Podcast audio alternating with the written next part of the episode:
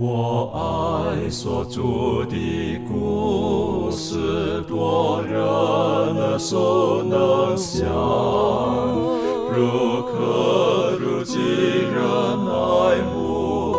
语中静听欣赏，不等升到荣耀的方，新歌齐声同唱。仍旧是主的故事，永远传讲不完。我很难说那故事，永垂不朽传万代，在天仍然的诉说主耶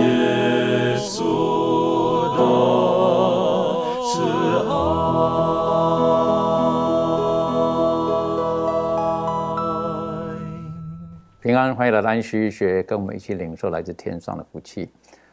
我们在上一次学习的时候，就是我们要运用我们的信心，看见那不能看见的。而今天呢，我们进入到我们第九课的学习的时候，呃，作者他告诉我们，在苦难当中，在生命当中有一个功课是我们必须学习的，而且学习这功课之后呢，我们可以受益无穷的，那就是要学会感恩，学会赞美。这是很重要的课题。在我们进入今天学习之前，我们低头，我们特别请呃维凯为我们做开始的祷告。好，我们一同低头祷告。我们在天上的父主啊，感谢你带领我们又来到了学科研究的时间，让我们来一同研读你的话语，来认识你那美好的本性。主要今天我们来学习赞美的人生，求主指教我们，让我们来认识赞美的意义、赞美的功效，也让我们学习在凡事上赞美。最终能够过一个赞美的人生，求主能够保守今天的弟兄姐妹，让我们在讨论当中能够得着属灵上的造就。我们将一切交托在主手中，感谢你这样垂听祷告，这样祷告自配奉主名求，阿门。我相信为人父母的应该是最明白赞美的力量。当一个孩子在成长的过程当中，如果他都是在咒骂、在指责等等的当中，孩子的自信心没有了，这个孩子可能他的成长就会很迟缓，甚至有的会停顿。不然的话呢，有的时候他可能就会有叛逆的现象出现。可是如果说孩子在挫折当中，父母给予正面的赞美跟肯定鼓励的时候，我们发现到孩子很快就可以从困境当中而挣脱出来而成长。我相信赞美它是一个信心的功课，好，尤其是当我们在生命中最黑暗、最低潮的时候。我们还要发出赞美，赞美他就会赐给我们力量。啊，我记得以前听过一个呃老姐妹她说过，她说当她年轻的时候呢，呃那个时候她的家每次从学校要要回到她家的时候呢，总是有一个捷径，她喜欢走那个捷径，可是那个捷径呢，每次总是旁边呢会经过这个呃坟地，啊，那她内心里面总是毛毛的。可是呢，当她接受了耶稣基督之后，当他在黑夜当中走过那个坟地的时候，他开口唱的赞美诗歌的时候，他是满满的力量。好，纵使旁边有困有这个这个呃压力存在的时候，可是他赞美的时候呢，他就得到了力量。我在想，圣经当中有很多的例子告诉我们，在生命当中最危难的时候，当我们能够发出赞美，这个就是一种信心的表现。最明显的就是保罗，保罗他自己本身，当他在监狱当中的时候。我们晓得他在罗马的监狱当中，他有两次。第一次在罗马监狱当中的时候呢，他还算是软禁吧，哈，他有一些时间，他还是可以写信去鼓励他曾经呃建立的教会，特别他对菲利比教会，他就提出了啊这个他的一些监狱书信当中的一些的信息，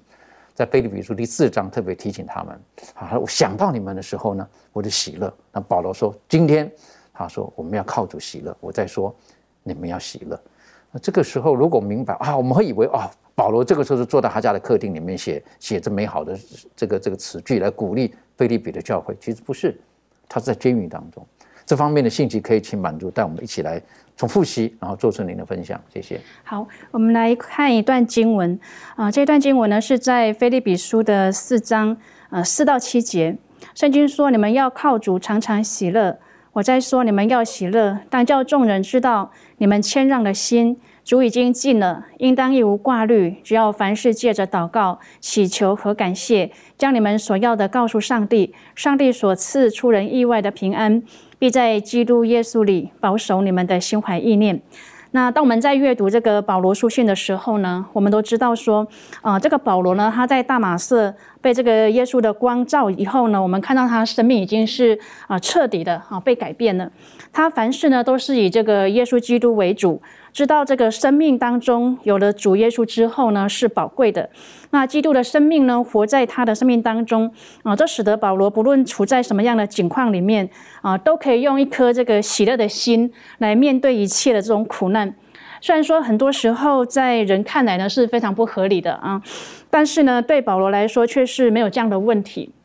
因为呢，他知道一切呢，全都在上帝的掌权当中啊。即使是不好、不乐观的境况之下呢，他仍然是可以靠主啊，常常喜乐。所以呢，保罗他要我们喜乐，一无挂虑，而且呢，是要凡事祷告、祈求和感谢，将我们所要的一切呢，告诉上帝。那么，上帝呢，他所赐出人意外的这种平安呢，必在这个基督里面保守我们的心怀意念。那我们知道呢，赞美呢是信心的一种表现。因此呢，我们要学习赞美，在一切显得不合理的时候呢，更是要赞美上帝。啊，信心不是依靠我们的环境，而是依靠上帝的真理。啊，这是我们必须要确知的。所以呢，不是说因为我们觉得啊美好才赞美，而是因为这个上帝的真理以及他呢对我们的应许。那令人惊讶的就是说，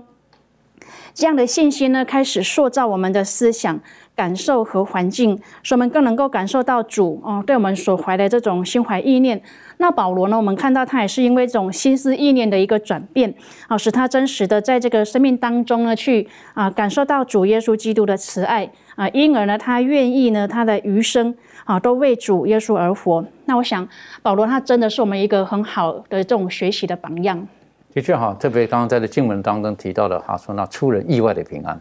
啊，保罗在这个时候可能。最期待的就是他能够被释放，啊，在这个他的监狱里面嘛。可是在这里提到哈，保罗他相信，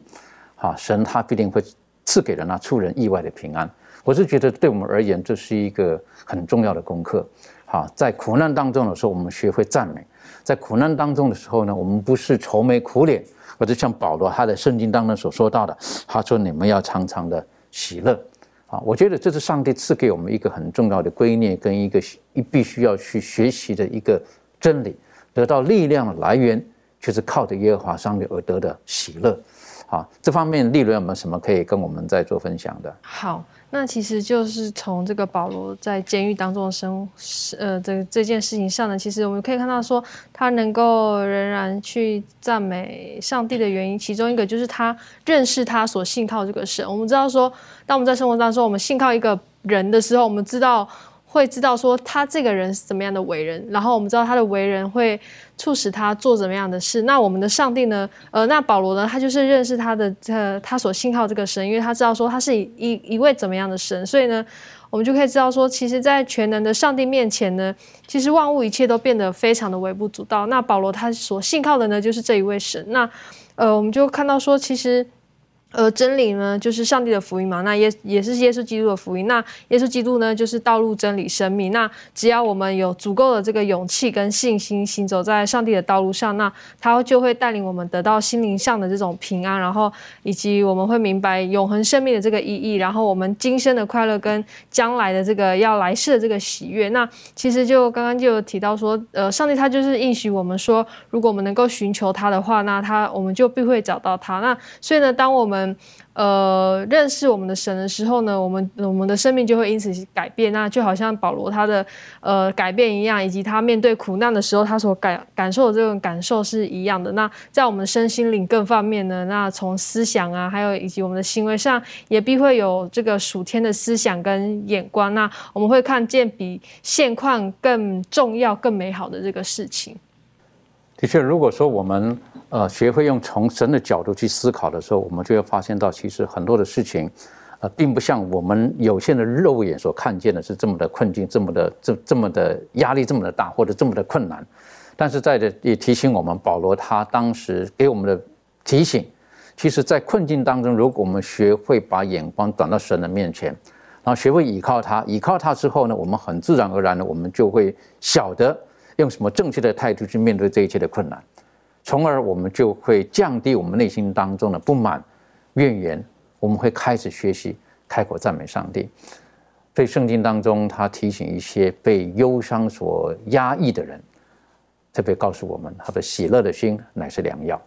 有的时候呢，我们我们因为内心的愁烦愁苦，导致于我们生理都出了状状况。为什么？因为可能晚上我们睡不好，睡不好之后呢，我们身体的抵抗力、免疫力降低啊，等等的。但这里告诉我们，我们要学会交托给上帝，要学会开口赞美，要学会相信神在我们生命当中总是有最美好的旨意。但在生命当中，有的时候我们做一些事情很尽心尽力做的时候，有的时候我们会不知不觉就就可能不小心，好，我们就把自己呢就放在一个一个不利的环境当中。那当然了，在英文当中有一句话讲说，把自己呃用涂油漆把自己涂到一个角落当中去了。所形容呢，就是因为有一些人他家里面哈，在这个呃特别在欧美地区，他们很多时候他们喜欢家里面的这个呃地板呢，他们都是用这个呃木造的。那木造的地板呢，有的时候呢，它每几年当中，他们都需要做去养护。那养护的时候呢，他们就要拿一些这个养护的这个油啊等等啊，涂在这个地板上面。但是呢，这个怎么怎么涂法呢？他就很很兴奋的开始涂，啊，是不是从客厅开始涂？啊，进门开始涂，涂涂到客厅，然后呢，再涂到厨房，再涂到卧室等等的。油漆还没有干，可是他到卧室的时候，他发现到方向相反了。为什么？因为最后他到卧室之后，他没有地方出去了。为什么？油漆都还没有干。这是一个形容词，就是有时候做某些事情，可能把自己逼到一个角落了。那我们有时候回顾我们生命当中某些历史的时候，会不会也是这个样子？因为经历当中，会不会有些时候，有的时候好像我们我们觉得我们自己没有错，可是为什么我们今天在一个好像在一个死胡同里面，在这死巷子当中，我们已经到绝路上面了，我们不知道该怎么办了。在这个时候，我们还值得赞美吗？圣经当中。呃，当以色列人他们跨过了约旦河之后，他们面对的第一个坚固的城就是耶利哥城，而他们的做法是如何？在这个时候，耶和华上帝指示约书亚应当如何面对这个困境，因为他们这一群人，我们晓得，他们从离开了埃及为奴之地，在旷野四十年当中，他们也没有受过任何的军事训练，他们也没有特别的刀枪炮跟他们在一起，可是面对耶利哥这个坚固的城墙的时候，他们要如何？耶华上帝如何指示他们？这一段历史可不可以请周宇带我们再一次复习，然后我们做一些学习？好的，我们来看一下《约书亚记》的第五章，呃，第从第十三节开始，一直到第六章的第二十节，在这里面我们就看到了，这里面是约瑟亚带领这个以色列人，呃，过了约旦河，然后进入迦南地的第一个面面对的第一个城市。当面对这样第一个城市的时候，他们从埃及出来的时候是手无寸铁，他不是一个训练有素的一个军队，他们也不是一个打仗的军队。嗯，我们可以看到，据统计说，他说男丁有六十多万，加上那个呃，就是说家眷呐，或者说大老人、小孩等等，呃，有人统计说大概是两百多万人，呃，出来。你说虽然人数很多，这个数字好像听起来很呃，就是说很庞大，然后呃，好像怎么样？但是它并不是一个有训练有素的一个军队。当他面对一个这样一个坚固的城的时候，他们是没有办法的。但是在这里面呢，上帝要让以色列人学会一个功课，也说怎么样去攻打这个耶利哥城呢？呃，那么他们就要听从上帝的方法。上帝就告诉他：你们每天不要讲话。然后每天绕着这个耶利哥城走一圈，等到第七天的时候要走七要走七次，呃，然后最后你们大声的呼喊，最后呢，上帝会帮你解决这个问题。在这里面，对以色列人是一个很重要的一个课题，也说这里面以色列人要学会的就是完全的服从约书亚从上帝那里带来的一个命令。呃，也说这七天呢，都安静的绕绕这个城六次，然后等到最后一天呢，要呃呃一同的，当这个脚声响起的时候，他们要一起呼喊。在这里面要讲到的就是他们要无条件的顺从，表明他们惊人的信心。他们训练有素，他们必须要每个人都不要发声，然后等到第嗯第七天的时候，他们才可以发生，就表明了他们的一个信心，对上帝的一个信心，也是对上帝的一个服从。在这个非常就是说重要的一个时刻呢，上帝让以色列人要学习的就是一个万众一心。如果他们能一直保持这样，呃，我们结知道结果，他是他们是很呃，就是说上帝实行拯救，然后呃为他们打开这个城门城墙，然后让他们可以将这个耶利哥城打败。但是如果说他们能将这样的一个美好的经验，他们无条件的顺从和惊人的信心能一直保持这样呢，他们以后的历史会非常的不同。他们的一生都会依靠着上帝的能力，呃，那么就会，呃，所有的问题都会迎刃而解。所以说，呃，他们将要实现真正的能实现上帝的旨意，就是说，上帝呼召以呃以色列人出来的时候，不是让他们靠着自己的力量去征服迦南地，而是上帝呼召他们要让他们过出一种特别的生活，依靠上帝的一种生活，让别人看见，因为顺从上帝，依靠上帝。而得蒙上帝的赐福，呃，让别人照着这个模式去做的时候，也能得福气，这是上帝的一个旨意。但所以说，在这里面，上帝希望借着这件事情，让以色列人学习到是将来的以色列人可以成为一个属灵的一个国度，也说成为一个属灵的国度的一个中心，让所有的国家、所有的民族都能效学他们。但是我们知道，后接下来会呃发生了很多的事情，无论是呃士师时代征服迦南地，或者列王时代，他们表现的并没有达到上帝的那个期许。但是在这里面，我们仍然可以看到，上帝希望借着这样的事情呢，训练他们，让他们依靠上帝。然而，在这个学科的作者在这里面也讲到了，他说他认为，当他们最后一天的那个呼喊的时候呢，这个就是相当于是一个赞美。他们围绕高大城墙六日以后呢，他们必做一个结论，就是说他们没有任何办法使这个城墙倒塌，他们没有武器，没有攻城的武器，然后他们的体力之前是做这个奴隶的，做奴隶的，然后他们呃可以说是。吃不饱穿不暖，穿不暖的一个状态，在这个旷野流浪了这么这么多久，完全是靠着上帝的养活，吃的是玛拿，然后呃喝的是靠上帝的神迹出来的水，他们活着四十多年。所以说在这里面，他们没真的是没有办法走到耶利哥城角的时候，他是没有任何力量攻破这个城的。但是在这里面。要让他们看到，他们没有办法的时候，是上帝施行神迹的时候；他们没有办法的时候，是上帝呃实行拯救的一个开始。就像刚刚主持人讲的那个故事一样，当他们把自己逼到一个墙角的时候，那么那个时候他们需要学学会的是信靠，学会的是应该是顺从，让让他们训练自己有一个信心，依靠上帝来解决这个问题，来打开前面的路。的确哈，这段故事，呃，当然有人会怀疑到底是真实性啊，真的是这个样子吗？可是圣经的记录哈，我们不用什么怀疑，啊，然后耶和华上帝他的方式都很简单的，好，很简单的。可是在最后第七天的时候呢，特别提醒他们，就是他们要要喊叫。啊，实际上的喊叫呢，我们了解，如果希伯来民族他们的喊叫呢，实际上并不是漫无章法的，好，并不是他们他们的喊叫实际上是有频率在里面的。好，那当然，如果说我们从原文了解这个字的时候呢，这个喊叫呢是，呃，这个在诗篇当中也提醒哈，这叫什么？向耶和华欢呼，那是一种欢呼，那一种不是说乱叫，不是怎么办啊等，不是这个，而是提出赞美、欢呼，向耶和华上帝欢呼。那呃，我记得有有一次到这个呃耶路撒冷去呃旅游。然后那个时候呢，正好呢就有机会见到他们在哭墙前面那里举行一个，呃，应该是说呃少年人他们要进入成年的一个捐赠礼。好，在那个时候他们有一个礼节，在那个时候，那那个时候呢，我们发现到他们的少年人呢就被围在其中，然后呢这个手就要去高举这个这个他这个托拉哈摩西五经啊等等的。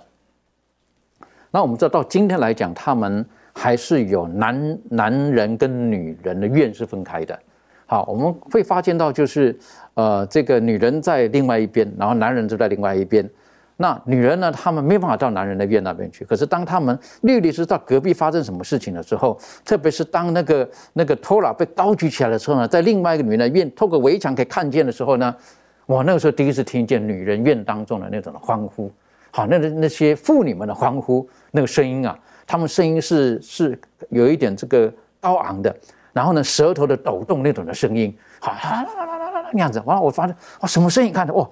什么意思？他们非常的高兴，为什么？孩子长大了，那种的欢呼是这样，那个那个是是好像要我们所谓的异口同声啊，忽然间大家如此有默契的，然后有这种的欢呼的声音。我是觉得圣经，当我们看见以赛亚的这个约书亚的这一段记录的时候，我们可以了解，在人看来似乎好像没有意义的事情，但是其实背后当中有很深的功课教导我们，因为他们顺服，他们的顺服是因为他们的相信。那这方面，庭训有没有什么可以再给我们补充的？好，嗯，说到相信，我想，呃，在这个希伯来书的第十一章这边，呃，保罗他就有做出这样子的一个结论。在希伯来书的第十一章三十节，圣经就说：“以色列人因着信，围绕耶利哥城七日，城墙就倒塌了。”那如果我们看到这个信呢，可能就跟刚才呃周宇弟兄跟主持人所提到的这个呃，他们因着这样子的呼喊，然后歌颂上帝的荣耀，有这样子对神的一种信靠，因此呢，呃，成就了上帝的大事。那呃，我想我们都是因为因着信，然后而进入到基督的救恩，然后我们也因着信，然后来承接这个呃神所要赐给我们呃恢复我们的荣耀。那我想这个以色列人这群人呢，他们之所以会呃做出这样子的一个决定，呃，仅仅只是对上帝的这种欢呼、歌颂上帝的荣耀，我想他们一定是对这一位有绝对的信赖。呃，这一位上帝毫不怀疑，并且相信这个呃为他们打胜仗的这个应许呢，必定会实现。那我想，呃，对于我们基督徒而言，当上帝在我们的生命当中要成就一些新事的时候，他或许也会带领我们到一个，就是一个呃，似乎看我们没有办法越过的一个困难，或者是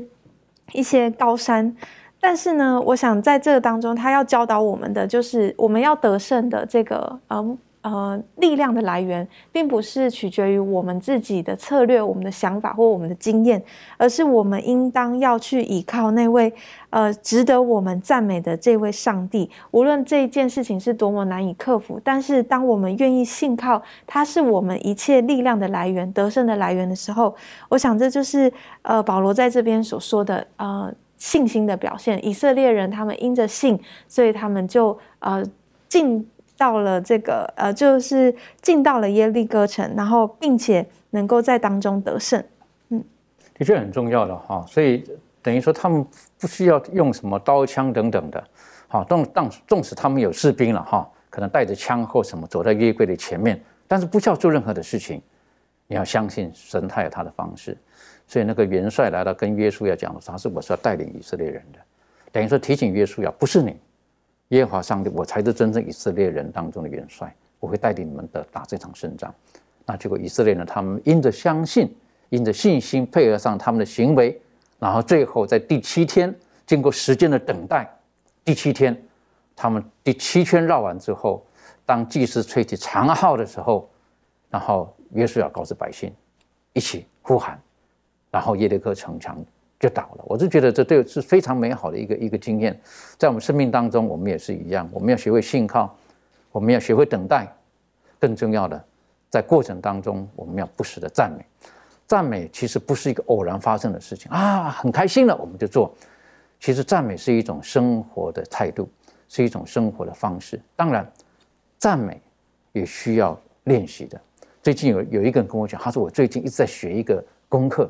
我说什么事情啊？赞美人，我说为什么你忽然间要学会这个功课呢？他说我回想我的人生当中，我过去太吝啬赞美人了。好，我一般来讲，我都是觉得嗯哦不错很好。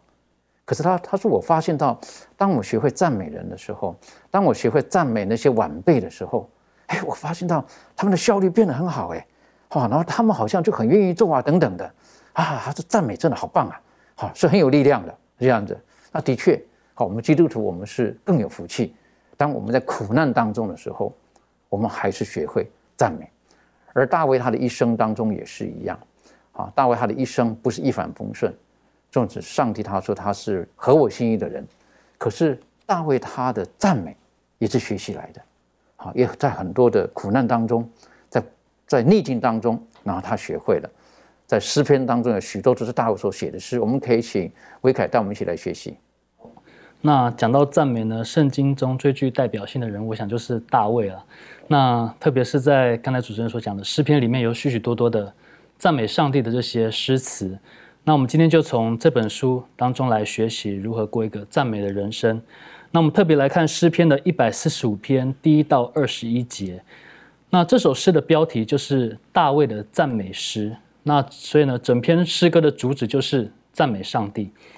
那首先呢，在第一节到第二节，大卫就向上帝表明了，先表明了他的心意。他就说：“我的上帝，我的王啊，我要尊崇你，我要永永远远称颂你的名。”我要天天称颂你，也要永永远远赞美你的名。那在这里呢，我们就看到了第一个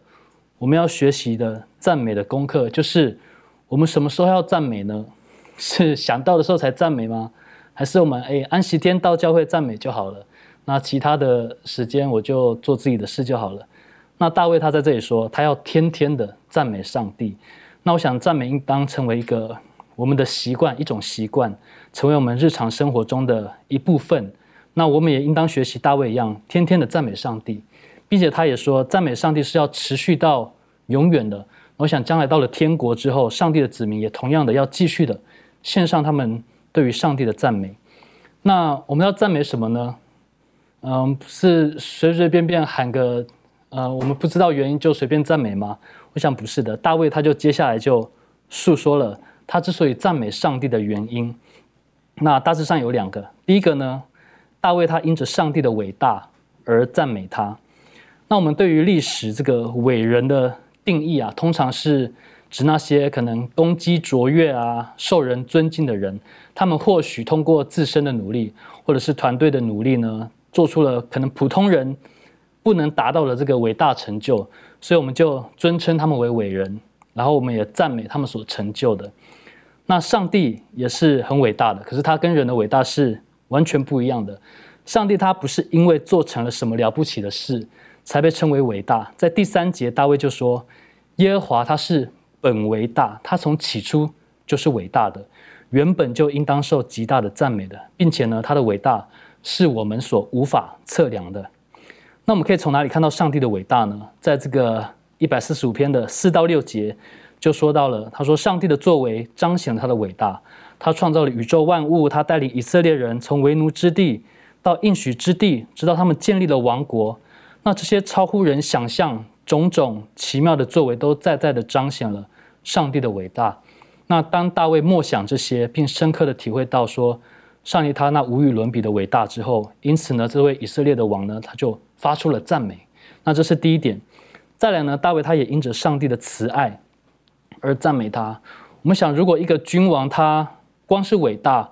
而不良善、没有慈爱的话，那我想他将成为一个非常冷酷无情的领袖，甚至有可能会成为一个暴君。但我们知道，上帝他除了是伟大的创造主、救赎主之外，他同时呢也是充满慈爱的天赋上帝。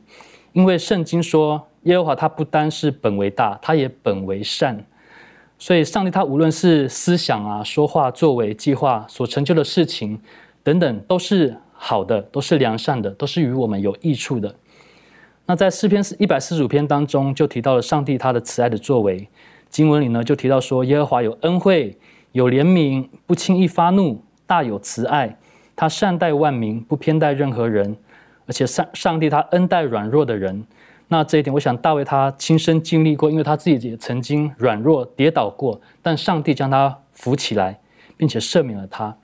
此外呢，在第十五节到第十六节也说到说，上帝他早已知道并预备我们的需要，只要我们寻求，他必供应。最后呢，在第十八、十九节就告诉我们说，上帝恩待爱他的人，也恩待诚心祷告的人。当我们遭遇任何的困难，面对试探和考验的时候，当我们诚心向上帝求告。我们能从，呃，我们能得到从天而来随时的帮助跟力量。那这些慈爱的作为，就是大卫向上帝发出赞美的第二个原因。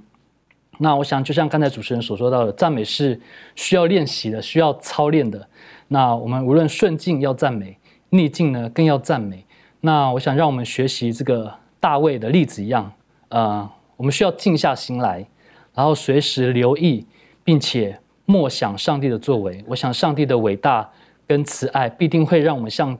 大卫一样，呃，不自觉的、发自内心的发出我们赞美的声音。呃，而且有一点我们要需要知道，就是我们之所以赞美，也不仅仅是他曾经为我们做了什么，而是我们知道说，在未来无论遇见什么样的挑战，都有这样一位伟大跟慈爱的上帝在我们身旁给予随时的帮助。那最后呢，我们要学习传扬他的伟大跟慈爱，那愿能够一代一代的继续传下去，让世人都能够认识他，也一同的称颂赞美上帝的名。的确，好诗篇的一百四十五篇，我们从中我们可以晓得大卫他的赞美，好，他用什么方式赞美呢？他赞美的内容是些什么？他什么时间赞美？好，然后从赞美当中我们可以得到哪些东西？不是这个大卫他他他应该是他一生的经验，好，他不是代表顺遂，可是他知道。当他回顾他一生的时候，他得到很美好的祝福。然后呢，他碰见人的时候呢，他的谈论神是如何的照顾他。当他看见天地万物周遭发生的一切事情的时候呢，他就学会了赞美。等于说，赞美我们我们是可以很多方面都可以进入到赞美的境界当中。当我们看见我们周遭的事物的时候呢，实际上我们要学会赞美。当我们呃碰到人的时候呢，我们要愿意去谈论。当我们回顾过往的时候呢，我们想到他对我们曾经所做过的事情的时候，如何的带领我们的时候，我们要赞美。为什么？因为面对未来，我们将一无所惧。所以说到赞美的话呢，满足有没有什么个人的一些经验啊，或什么可以跟我们分享的？好，在这个怀世文稿里面，他有一段话在讲到说，他我要感谢主，颂赞他的圣名，我要赞美主，因为我时时都能依靠他，他是我脸上的光荣，是我坚固的避难所。我奔往他那里，变得安全。他洞悉我一切的需要，他也必以他脸上的光照耀我，使我能将这光反照别人。我绝不灰心，也不丧胆。我的天父啊，我仰望你要赐给我的力量和恩惠。我要时时颂赞主，而不等待什么飘逸的快乐感觉。故此，当赞美主，因他本为善。他的怜悯在早晨、中午和晚上都必随着我。飘逸的快乐不足作为凭证，他的圣言才是我的保证。那我想，在我们可以啊，在我们的生活当中啊，尤其是在这个我们眼所见的这种大自然界当中呢，啊，找到时刻赞美上帝的一个理由。那每一棵树、每一朵小花、每一株植物、每一种动物啊，在我们眼目所及之处呢。都在在的诉说着上帝的创造和大能，这就足以让我们开口赞美他。那我们呢，要将上帝在我们周遭所行的各样美事啊，全都写下来，这也可以让我们有满满的理由来赞美他。让我们在生活当中来谈论这个主的作为，并且赞美主的荣耀啊，将一切都归给主。那当我们愿意啊，将这个生活当中所发生的这种点点滴滴都。啊，记录下来，并且开口来诉说赞美上帝的荣耀。那这样呢，我们就可以慢慢的在这个生活当中呢，来养成这种赞美主的一个习惯。并且呢，可以使我们自己啊从中得到力量，在生活当中去经历主的美好和福气啊。我自己做过，呃，一开始不容易，但是呃，如果我们按照刚刚所讲的，我们愿意把我们所见所闻写下来，然后去思想、去默想的时候呢，会慢慢的养成我们在啊生活当中一件小事都可以让我们来赞美上帝。的确哈，刚刚就讲把它写下来哈，我都想到现代人哈，都都比较不大愿意写东西了。啊，拿起一个笔来哈，对很多人来讲就很陌生了。现代人呢，大概都是拿起这个他的这个行动装置，哈，然后呢就在上面呢，可能是分享东西，划来划去的。啊，你真的要我们写下东西，可能是是有的时候不是不能，哈，可能是比较少了。但实际上这个动作，我个人觉得是一个很重要的动作，因为当有的时候，当我们在写的时候呢，我们的思绪就会到其中。当我们在写的过程当中，有时候帮助我们，可能当下也许就会沉淀，然后呢，可能再重新再看我们所写的东西的时候，可能其实那个情绪可能就过去了，随之而来的，可能我们就学会赞美，我们要学会啊，其实这个环境其实并不是那么的严重，并不是那么的不好，所以有的时候，当我们呃碰到某一些困难的时候呢，我们可能要学会呃把它书写下来。当然，今天可能也不是完全用笔了哈。今天有的人可能很喜欢在不同的这个社交平台上面记录每天自己的心情，啊，然后呢在上面写字啦、贴照片啦，比以前的日记呢更丰富了。啊，以前日记呢都是收藏在这个床铺下面的，不让人看的。现在呢，我们的这个很多时候我们的心情笔记呢，我们的希望公开了，越多人看越好。然后呢，希望得到人家的认同，希望得到人家的明白等等。现在呢，这种情感上的那种表现，可能是跟。过去的那种模式是不一样的，但是在这个地方告诉我们，今天的这一课课，这一这一课提醒我们，我们要学习在顺境当中，在逆境当中，我们生命当中一定要学会得到那更大力量的来源，那个就是透过赞美可以得到这个力量。保罗跟他的福音伙伴希拉有一次，他们到了这个圣从圣灵的带领，到了马其顿，然后呢之后呢，就到了以菲利比这个地方去。当他们在菲律宾传福音的时候呢，很多人接受了。然后呢，这个你晓得，在菲律宾那个地方是一个商业城，所以因此呢，也有很多的商业的活动在那个地方。当然，也有各种的异教的这种的呃信仰在那其中。那有一个使女呢，她是被鬼附的。然后呢，她的主人呢，使用这个使女呢，然后可能可以做一些邪术的事情啦，或者巫术的事情啊等等，可以得到一些利益。可是当保罗到这个菲律宾的时候呢，这个使女在后面呢。因为是魔鬼附在他身上，就在那大吼大叫的时候，保罗就觉得这个这个很烦，好，觉得不该这个样子，要释放这使女，他的奉耶稣的名叫那鬼出来，那就没想到这个使女就好了。那他背后的这一群利益既得者呢，他们就很生气，那这样呢，我们的这个利益受了受损了，然后他们的鼓动权证的人就说到保罗他们所做的事情，啊，是这个罗马政府所不允许的等等的，那。当时的百姓他们就很担心害怕了，罗马政府会如何呢？我们晓得保罗跟希拉就被下在监狱里面了，顺从圣灵的声音带领呼马其顿的呼声，然后他的菲利比居然被他下在监狱里面了。可是保罗并没有因此而失望。这段的故事我觉得很动人，可以请利伦到我们一起来学习。好，那我们就来看一下接下来发生的事情。我们来看一下《使徒行传》的第十六章。使徒行传第十六章的，我们从二十五节看到三十四节，在呃经上记者说，约在半夜，保罗和希拉祷告、唱诗、赞美神，众囚犯也侧耳而听。忽然地大震动，甚至监牢的地基都摇动了，监门立刻全开，众囚犯的锁链也都松开了。进囚禁足一醒，看见。监门全开，以为囚犯已经逃走，就拔刀要自杀。保罗大声呼叫说：“不要伤害自己，我们都在这里。”二十九节，禁足叫人拿灯来，就跳进去，战战兢兢地俯伏在保罗、希拉面前，又领他们出来说：“二位先生，我当怎样行才可以得救？”他们说：“当信主耶稣。”你和你一家都必得救。他们就把主的道讲给他和他全家的人听。当夜就在那时候，禁足把他们带去洗他们的伤。他和属乎他的人立时都受了洗。最后一节，于是禁足领他们上自己的家里去，给他们摆上饭。他和全家因为信了神，都很喜乐。好，那我们在看这个章节的时候，我们知道还有提到说这是保罗、希拉在菲利比传道时候发生的一个事情，然后后来他们就被下在监里。那当时候他们下下在监里呢，他们不仅是有受到这个棍打，那他们的脚上呢也上了这个木狗，然后被。关入这个监狱当中。那尽管我们从我们从这个经文这好几段经文当中呢，我们可以看到说，尽管他们忍受的这个身体跟精神上这个痛苦，但是呢，他们仍旧选择去呃祷告、赞美、唱诗，就是赞美上帝。那这样的举动呢，想必是使使得这个其他在这个监狱当中的这个囚犯感到惊奇。毕毕竟这个监狱嘛，我们可以想象监狱当中的这个氛围。那相信他们呃过去没有遇到这样这么样的一个事情，然后他们可以在这个地方可以听到如此的声音。那因为他们常常在这里听到的，应该不不是咒骂，就是和就是嘲笑。那相信当中的这个狱卒呢，他们也听见了希拉保罗他们所做的这些事情。那特别我们看到在发生大地震的时候呢，呃，有一个人他。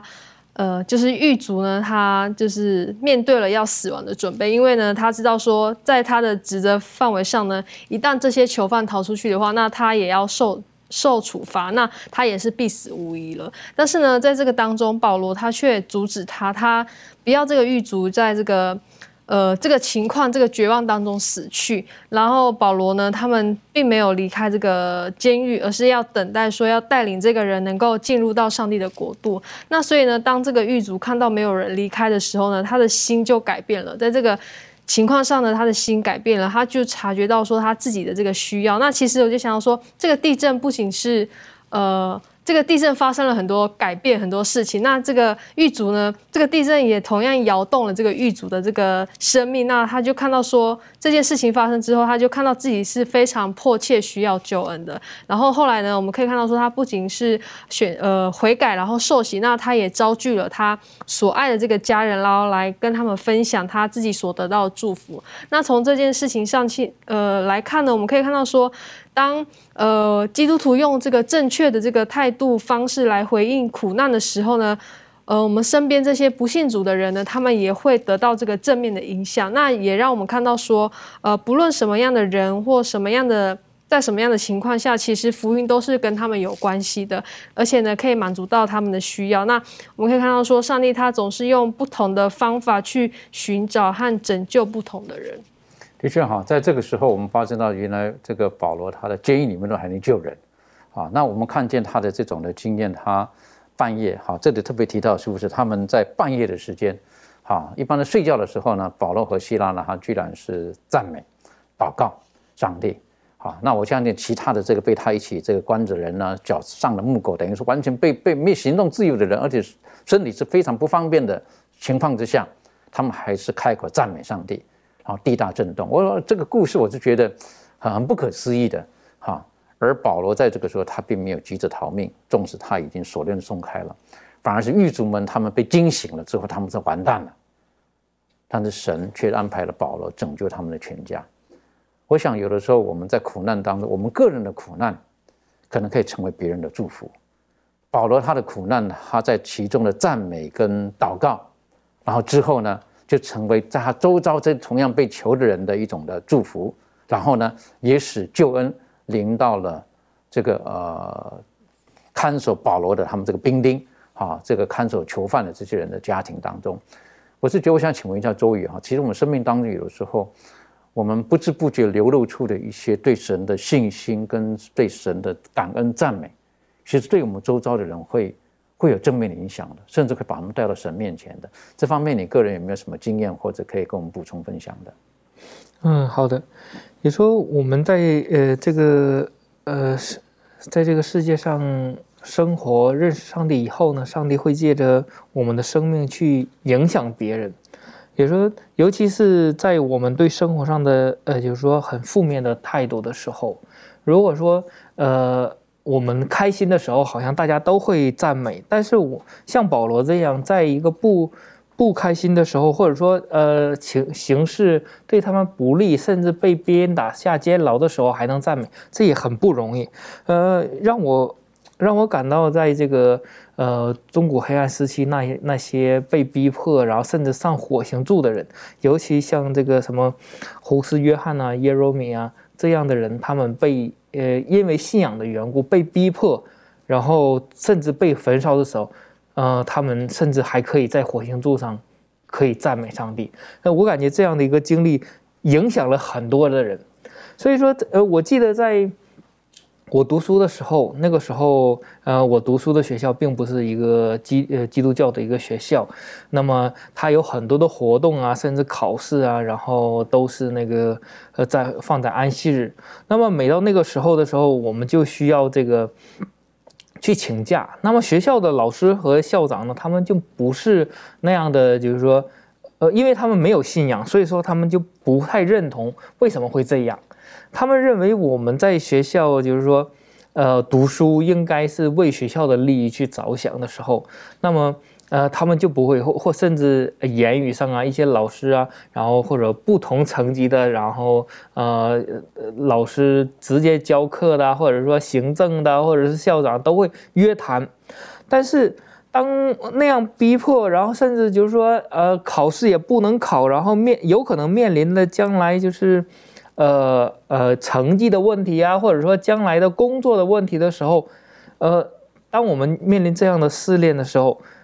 呃，面对这样问题的时候，就会呃，他们认为，哎，你这些人好像很奇怪，好像从来都没有为自己的将来考虑过，或者说只是因为一个信仰就这样，然后也会得到一些困难。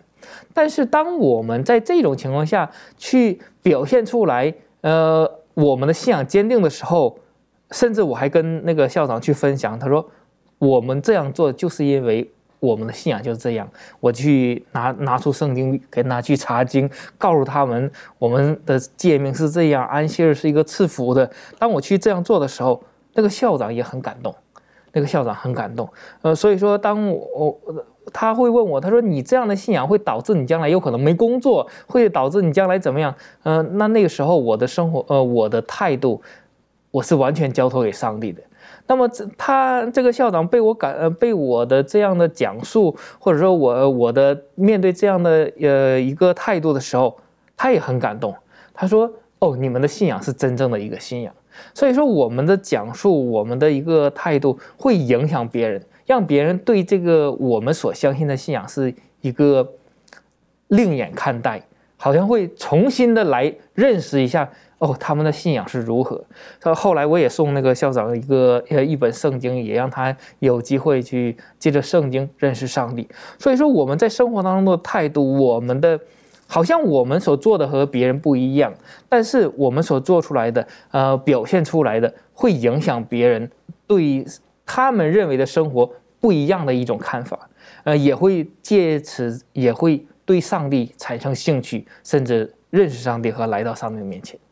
的确，所以有的时候我们不要小看我们在别人面前所说的话，然后从从信心的表现，然后纵使碰见困难的时候，我们是很正面的看待这一切事情，会影响到这些人他们对于人生未来的一些的决定，未来人生的碰到相同困境的这一切的做法。在旧约圣经当中，约沙法他是一个敬畏耶和华上帝的王，当然这个约沙法呢，呃，他他当然。曾经跑去跟这个北国的这个呃亚哈啊一起要去出征，但那一次呢，亚哈的战士在战场上面了。可是约沙法他当他得到耶和华上帝的一些言言语的时候呢，他还是带领了以色列人回到上帝的面前。那我们晓得他周遭的这些外邦人呢，他们都是一直想要消灭呃外来的这个犹太人。那约沙法一样的，当他碰见困难的时候，特别是当亚门还有这摩押。啊，还有这以东人，他们要来围攻他的时候呢，他所呈现的是他不知道该怎么办。在这个时候，好，当我们感谢神，他知道了神的面前，那神就教导他碰到这种的困难的时候，如何去面对。啊，这一段历史，我们可不可以请庭卷带我们再复习，然后做出一些分享？谢谢。好。嗯，那我们可以来看一下这一段历史，是记载在历代志下的第二十章一到三十节。那就如同刚才呃主持人所提到的，约沙法他呃一个敬畏上帝的人，然后但是他面到面临到一个极大的困难。那呃其实我们也知道，一个呃敬畏神的人呢，并不会就是苦难因此而离开我们。那在这个关键的时候呢，约沙法他的作为跟他的选择是什么？那如果我们从第二节到第五节这边呢，我们可以看到，在这个关键的时候，呃，面临到这个大军要来被攻，要来攻击，呃，自己的城，他却宣告要进食，这个是呃，面对呃一个一个非常大的一个情况的时候，人的角度会看是这是一个不寻常的做法，甚至是一个不理性的一个做法。嗯，但是呢，约沙法他选择的进食，是因为他要去寻求神的旨意，他希望能够呃不在乎用人的力量，而在乎用神的一个方式，因为他也相信只有上帝才能够真正的来拯救犹大，所以呢，他宣告呃进食之后呢，他就呃来到了上上帝的面前。呃，来去寻求神。那在第六节到第十二节的时候，我们就看到他呃。不但是没有去呃发表任何的演说，去激励人民征战的心，而是去做祈祷，然后来去跟耶和华来祈求，希望上帝能够为他的人民征战。那从呃他的祷告词里头呢，我们可以来看一下，在第六节到呃第九节这里，嗯，这里面呃圣经就说到耶和华我们列祖的上帝啊。你不是天上的上帝吗？你不是万国万邦的主宰吗？在你手中有大能大力，无人能抵挡你吗？我们的上帝啊，你不是曾在你民以色列人面前驱逐这地的居民，将这地赐给你朋友亚伯拉罕的后裔永远为业吗？他们住在这地，又为你的名建造圣所，说倘有。祸患临到我们，或刀兵灾殃，或瘟疫饥荒。我们在极难的时候，站在这殿向你呼求，你必垂听而拯救，因为你的名在这殿里。到第九节，那我们看见约沙法他的哀求跟他的申诉，呃，就是呃，不仅是提醒自己。然后更是在当中去呼吁神，你是怎么样子的一位上帝？那他对上帝是充满着认识跟了解的。他面对到这样子的一个危难的时候呢，他知道他可以从上帝里头找回得胜的信心。然后，呃，在第十四节到第二十八节里头呢，呃，耶和华的灵呢就临到了一位叫亚哈西的身上。然后在这边呢。他就从当中，耶和华就教育他、教导他说，面临到这个大难呃临头的时候，我们应当怎么样去呃面对？那这里十五节圣经就说，他说。呃，犹大众人、耶路撒冷的居民和约沙法王，你们请听，耶和华对你们如此说：不要因这大军恐惧惊慌，因为胜败不在乎你们，乃在乎上帝。所以在这个当中呢，这场的战争，呃，或者是说，当他们面对这个大难的时候呢，他们并不是要高举自己的军力，或者是高举自己的名字，而是要高举耶和华的呃圣名。他要约沙法带同这群子民呢，一同用赞美的声音来高举上帝。呃，所以我们可以知道，在第十九节的时候，这里就提到哥侠族和可拉族的立位人都起来，用极大的声音赞美耶和华以色列上帝。所以他们当时呢，就听了这位呃先知所说的话，就起来赞美上帝。呃，用赞美的呃方式进入到这场征战。然后我们也知道。当他们呃用这样子的一个方式向敌军呃做征战的时候呢，呃，他们大大的获胜，所以。呃，这里面我们可以看到，这不是一般的行军征战。当他们去迎战的时候呢，他们颂赞耶和华，他们歌颂上帝，他们知道上帝所应许的必定会让他们打赢这一场胜仗。所以，呃，我想再一次的让我们去学习，当我们在面对一个极大的类似压倒性的一种势力的时候，我们可以用赞美的声音去来做得胜。的确哈，我在想敌军他们可能也是很莫名其妙哈，就会奇怪，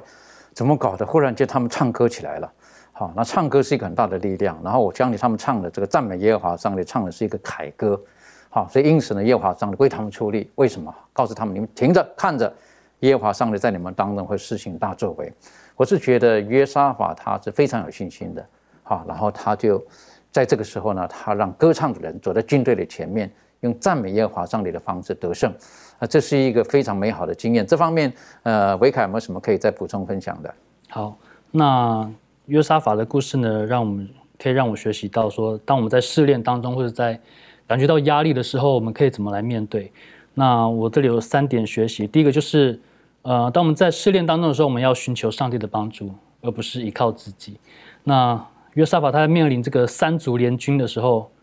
要来入侵的时候，他虽然很害怕，可是我们看到他第一件事做的是什么？就是宣告禁使。他第一个念头想到的是要全国人民一同的向上帝寻求帮助。那我就想到，我们遇到困难的时候，我们第一个念头是什么呢？那我们可我想多半都是想要自己先赶快解决问题。那我想我们需要调整一下我们的 SOP。那我们第一步应该是先寻求上帝才对。再来第二点就是他们定睛在上帝身上，而不是问题身上。那这也是我们在遇到试炼跟压力的时候，我们需要去呃做的一个可以解决的一个办法。那我们看到那个约约瑟法，他除了很认识上帝，就像刚才庭轩姐妹所分享到的，他很认识上帝，所以他知道他是一个大能大力的神。